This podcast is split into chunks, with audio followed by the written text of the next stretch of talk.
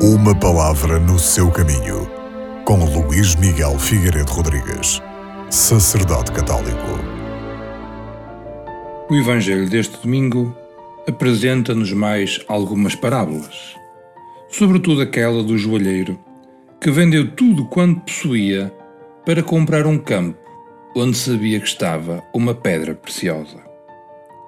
A fidelidade ao Evangelho, podemos nós entender, exige de cada um de nós algumas renúncias, que por vezes se podem afigurar difíceis.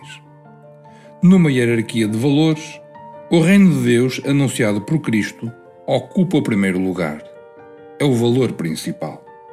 A sua conquista pode ter como preço o abandono de tudo mais. Estas parábolas mostram-nos que o discípulo de Jesus Cristo deve optar sempre pelo valor do reino. Mas para fazer esta opção, tem que o compreender, tem que o conhecer.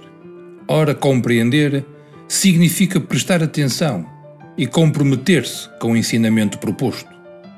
Os cristãos somos então convidados a descobrir a realidade do reino, a atender às suas exigências e a comprometermos-nos com os seus valores.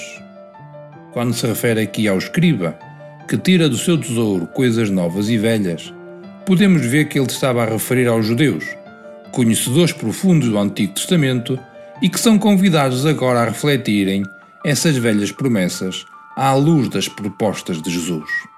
É nesta dialética também hoje, exigente e interrogante, que o verdadeiro discípulo encontra o caminho para o reino e, depois de encontrar esse caminho, deve comprometer-se com ele de forma decisiva, exigente e empenhada.